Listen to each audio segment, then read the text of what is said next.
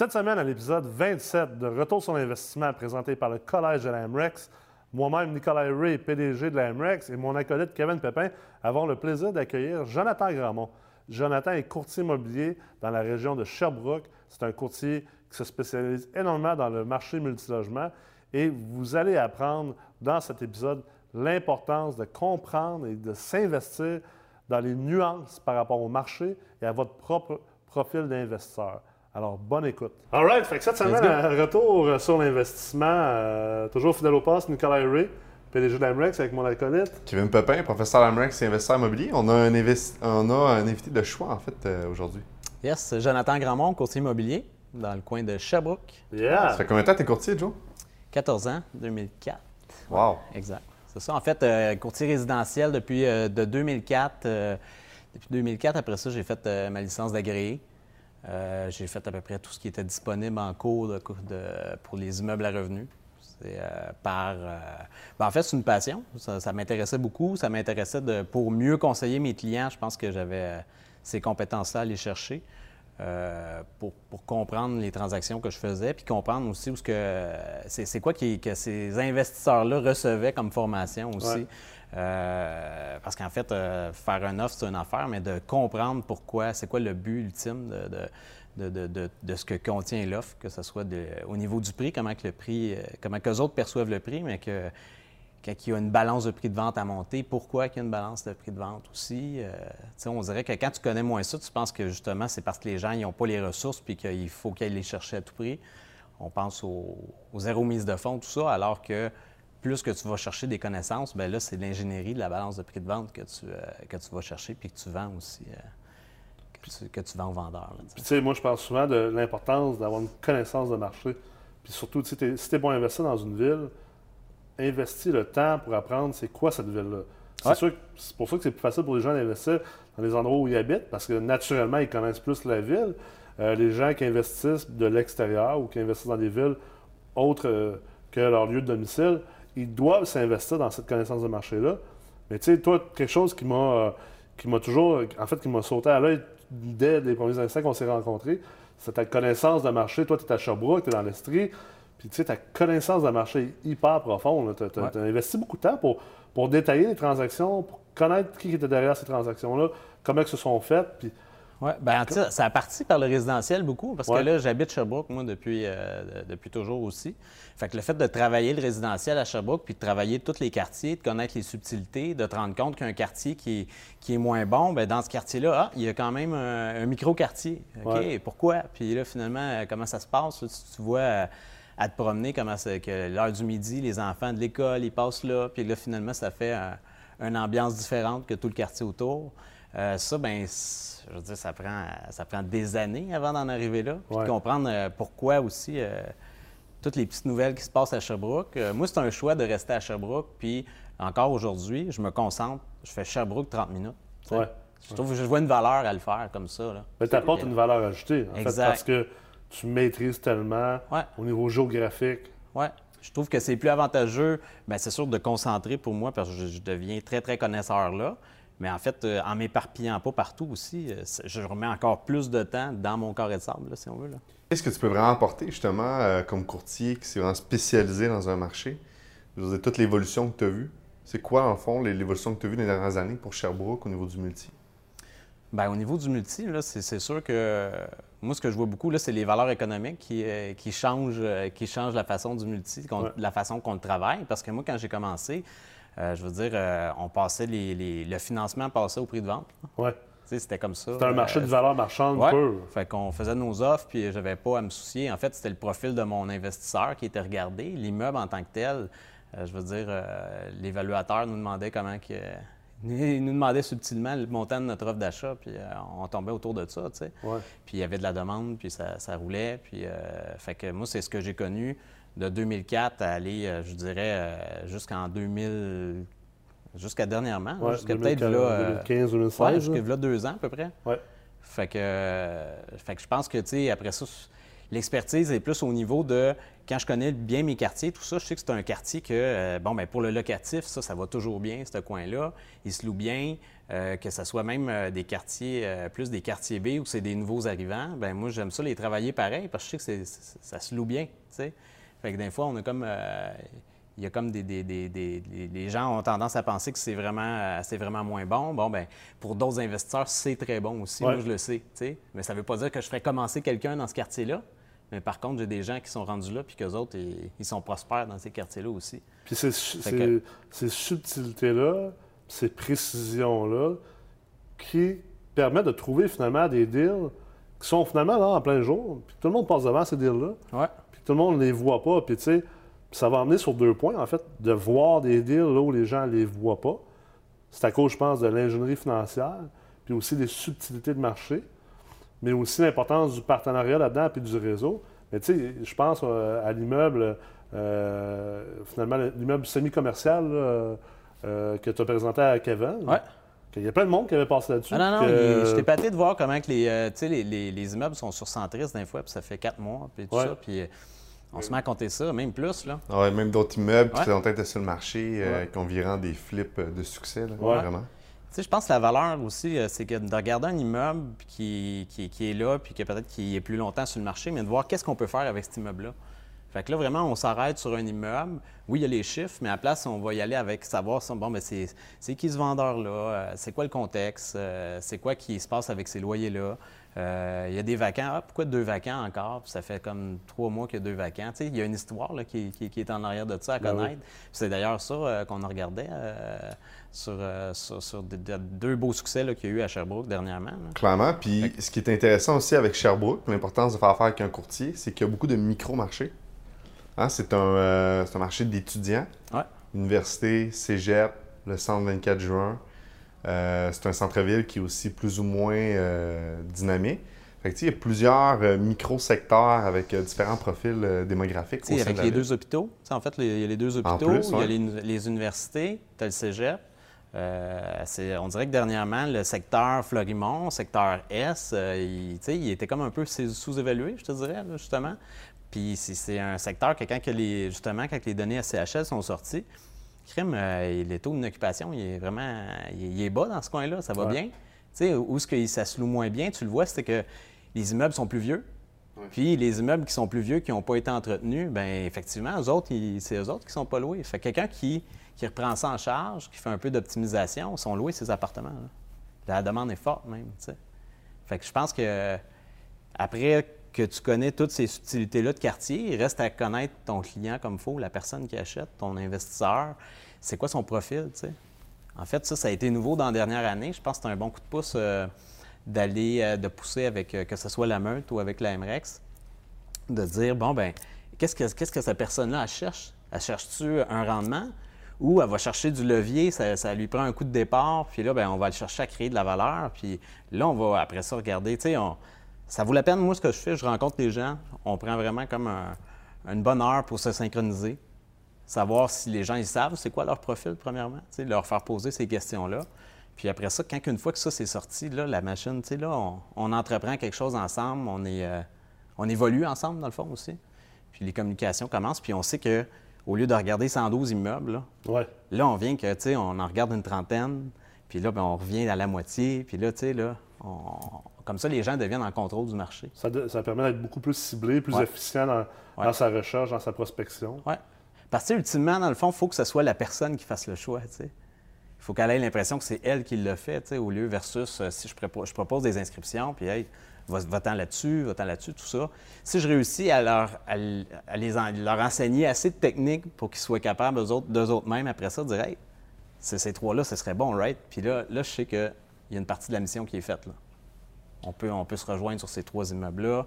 Mais les gens, dans le fond, sont en confiance parce qu'ils comprennent ce qu'ils font. Mm.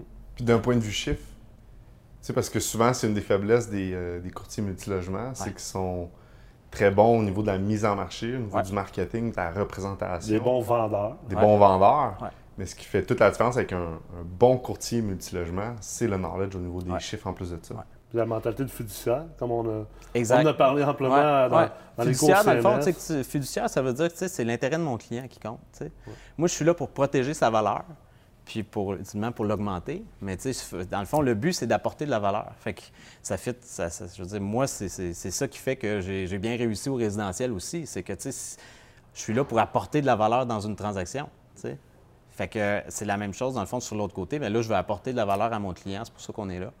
Puis dans, que ce soit, euh, exemple, quand on fait les calculs des chiffres de rentabilité, bien, il faut comprendre ça, ça va être quoi qu'on va vendre comme montage financier. Euh, l'immeuble, bon, bien, justement, valeur économique, c'est que je sais que l'immeuble il, est finançable à temps. Bien, je vais être capable de dire, Kim, ta mise de fonds, là, tu pensais mettre 15 là, on n'est pas à 15% Sur cet immeuble-là, on est à 23% pour telle, telle raison, mais ça vaut encore la peine. Puis, tu sais, de montrer c'est quoi le montage exactement, avec les cash flows qu'il va avoir en deuxième année, troisième année ça va être quoi les frais cette année qui vont te rebondir d'en face après, euh, euh, dans le prochain 3-4 mois? Tu sais, je veux dire, c'est, ça, c'est ça qui est un peu caché, ah oui, c'est euh, ultimement. Là. Ça va être quoi le CAPEX? La, la taxe de bienvenue, elle va rentrer. Là, fait que c'est tout ça. quand tu remets tout ça en plan, je pense que c'est là que je fidélise mon monde. Puis qu'après ça, ben, j'ai un client à vie aussi. Tu sais. comment, comment, tu vois ça? Parce que tu sais, ça, c'est une complication beaucoup. Puis, tu sais, moi, je, veux dire, je, connais, très bien le marché euh, du courtage parce que j'ai monté une agence immobilière dans le multilogement. Mais tu sais, l'espèce de,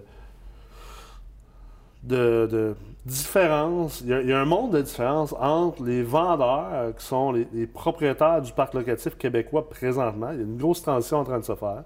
À Sherbrooke, il y a eu euh, presque au-dessus de 1000 portes qui, se sont, qui ont passé des mains de vieux propriétaires dans les deux, deux trois dernières années vers des propriétaires maintenant plus jeunes, plus sophistiqués, plus éduqués, plus ingénieux. Comment tu vois ça, le clash en ce moment entre ces vieux propriétaires-là qui sont euh, complètement dépassés par la game d'aujourd'hui, mm-hmm. qui n'ont aucune idée de comment ça se transige aujourd'hui, puis cette nouvelle ère d'investisseurs, entre autres, on en forme beaucoup chez MREX, euh, d'investisseurs qui, sont, qui, qui commencent à maîtriser la haute finance, qui comprennent ces concepts-là c'est une danse qui est compliquée, c'est une game qui est compliquée, parce que les gens ne jouent pas sur le même pédestal d'un point de vue de knowledge. Hmm. Puis le pire, c'est que ceux qui ont moins de knowledge, souvent, puis je dis pas toujours, tu sais, mais souvent, les gars qui ont 300, 500, 1000 portes, puis qui n'ont pas acheté depuis 1992, ah ouais, c'est dur. eux euh, autres, dans leur tête, c'est eux les kingpins. C'est eux qui ont toutes les connaissances. Puis finalement, en termes d'aujourd'hui, en 2018, ils ont zéro connaissance. Très peu de connaissances. Puis je dis pas ça, l'objectif, c'est pas de d'attaquer les vieux propriétaires. Il y a plein de vieux propriétaires qui sont hyper éduqués, qui, sont très à jour, mais il y a une majorité de propriétaires assez âgés du parc locatif québécois qui connaissent rien en multilogement présentement. Comment tu fais pour, pour, gérer tout ça? Moi, en fait, mon expérience là-dessus, c'est que, il y a vraiment de l'éducation à faire pour les propriétaires, pour les vendeurs, quand je les rencontre. Moi, c'est important pour moi qu'ils sachent ça va être quoi la game après qui va se passer de un, tu veux pas d'un listing que tu listes trop cher puis que tu n'as pas l'air d'avoir fait tes chiffres dessus.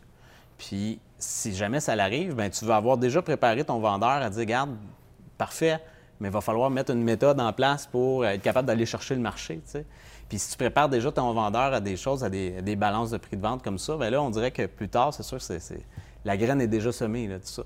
Mais effectivement, il y a un clash, puis il y en a pour lesquels que je je, ne réussis pas encore. Il n'y a rien à faire. Il n'y a rien à faire. Là, il y en Ils sont trop boqués dans Ils sont trop boqués, puis c'est ça. Puis ça va prendre, écoute, euh, on se relance. On, à un moment donné, euh, euh, les gens ils vont vivre une petite expérience que, ah, effectivement, ce que tu avais dit, ça me cause un embûche. Ou des fois, je leur dis, regarde, ce qu'on pourrait faire, si tu veux arriver où ce que tu veux arriver là, ben la stratégie d'optimisation, que les, que les, jeunes qui, vont faire pour eux-mêmes, tu peux aussi la faire, toi. Mais ces gens-là, quand que tu mets tout ça sur la table, finalement, au bout de la ligne, l'énergie est peut-être moins là aussi.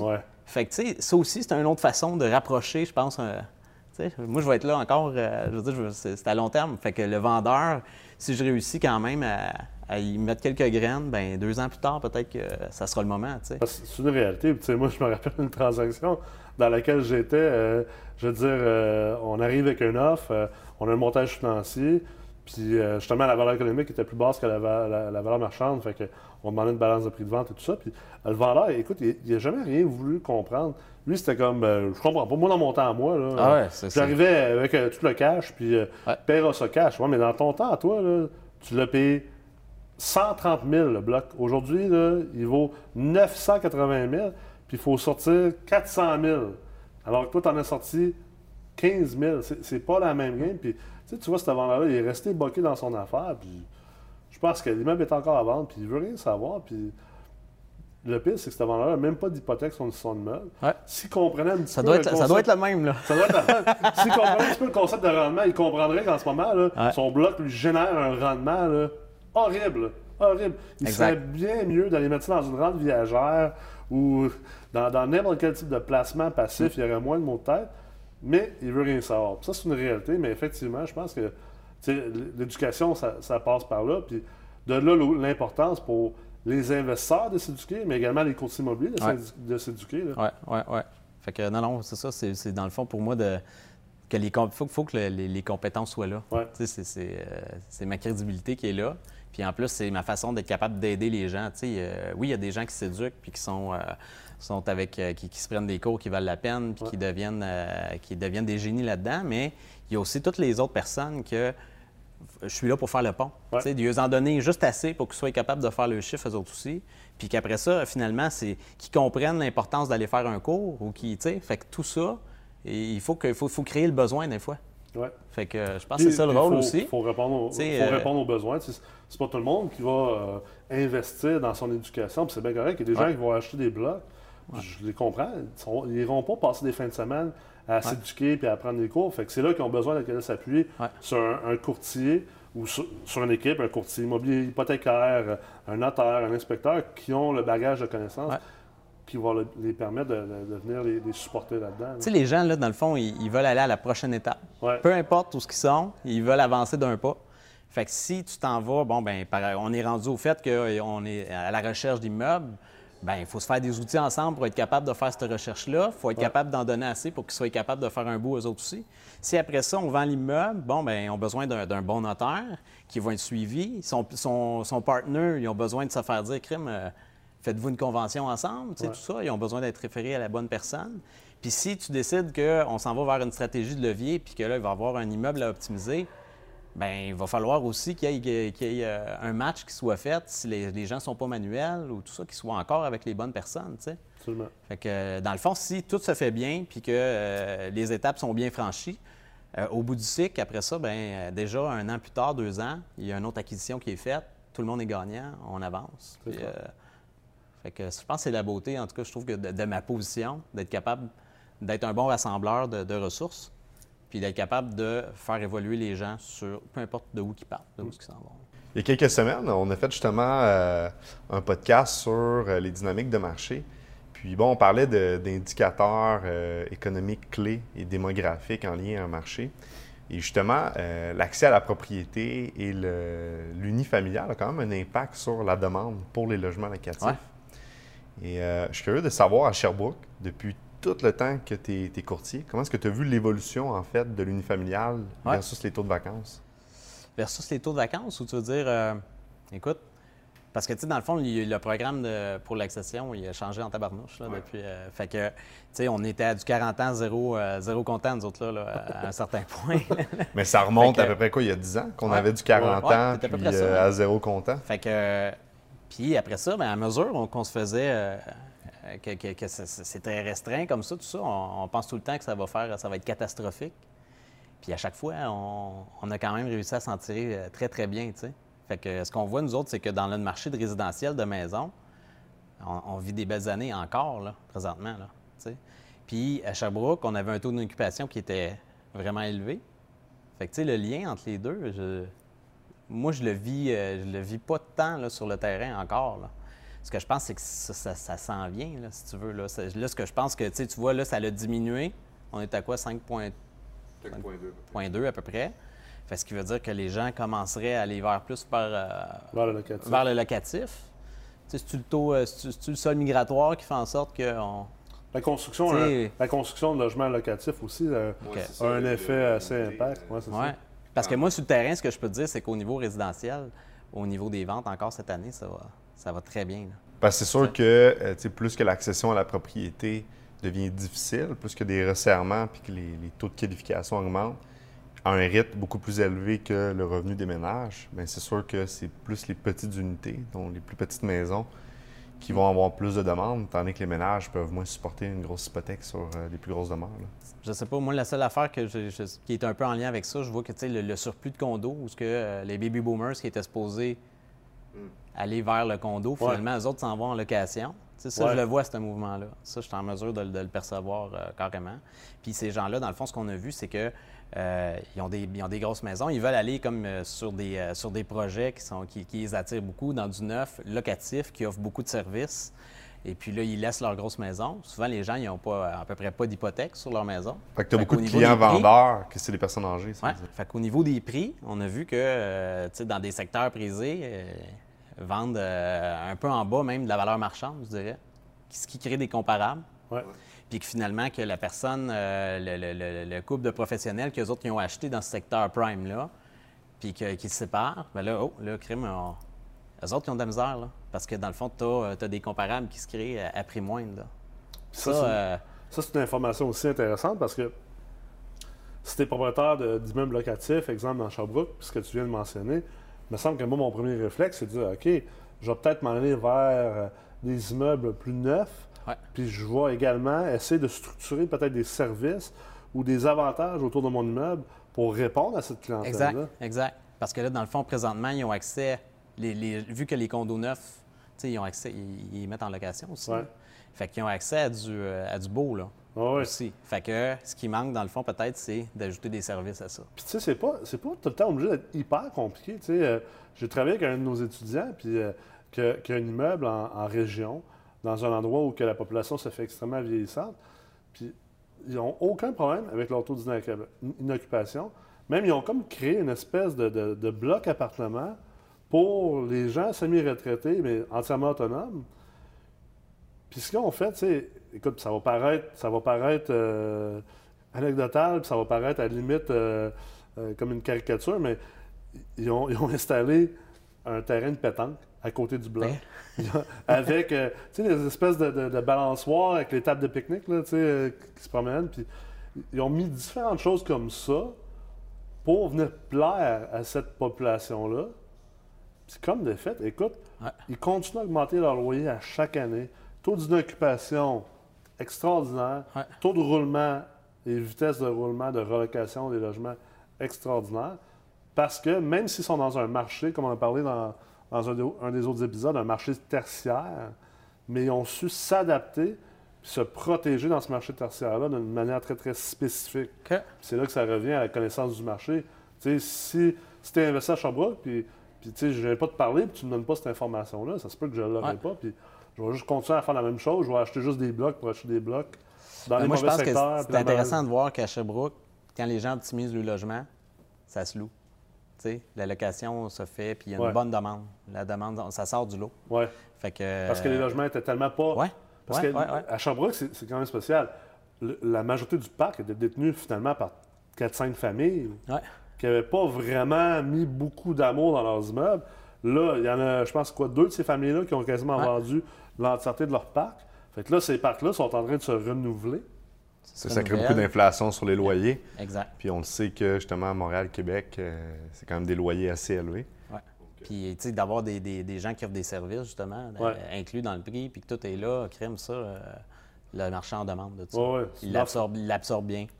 c'est une offre qui est plus moderne. Oui, oui, oui. Non, mais en fait, c'est parce que ce qu'on peut prendre comme comparable à Sherbrooke versus Montréal puis Québec, c'est que justement à Sherbrooke, selon moi, puis c'est un avis euh, qui est, personnel, peut-être d'autres ne sont pas d'accord, c'est correct, c'est que justement l'inflation qui est créée en ce moment sur toute la, rénovation et l'optimisation, puis la construction de neuf, va faire en sorte que d'ici les dix prochaines années, on va se retrouver avec des prix de loyer semblables à ceux à Montréal et Québec. Puis on le voit déjà justement dans des constructions neuves. Hmm. On arrive avec des euh, 5,5 aux alentours de 1300. 1400. Mm. Euh, oui, il y a encore beaucoup de logements neufs qui sont, lui, 1 au pied carré, mais il y a différentes constructions qui sont actuelles et qui s'en viennent, qui vont être aux alentours de 1,40, 1,50 le pied carré. Le même type de rentabilité qu'on voit à Montréal et Québec. Tu sais, moi, ce que je vois justement cette semaine, euh, j'étais sur un 5 logements, c'est secteur centre-ville.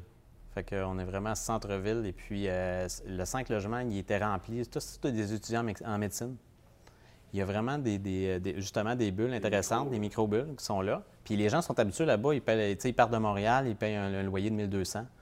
Euh, fait qu'ils arrivent, eux autres, là, puis de, de, de, payer un loyer ici 800 là, pour un.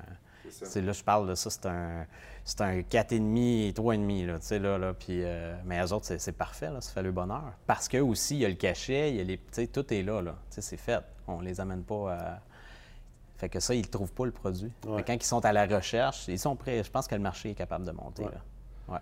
Je pense qu'en en conclusion, pour cet épisode-là, vraiment, si on veut que les, gens qui écoutent repartent avec quelque chose, c'est d'investir, dans les, de, connaître les subtilités du marché dans lequel on va acquérir nos, propriétés, les subtilités par rapport aux clientèles aussi, les subtilités par rapport à notre propre, notre propre profil. Puis le retour sur investissement par rapport à ça va être excellent.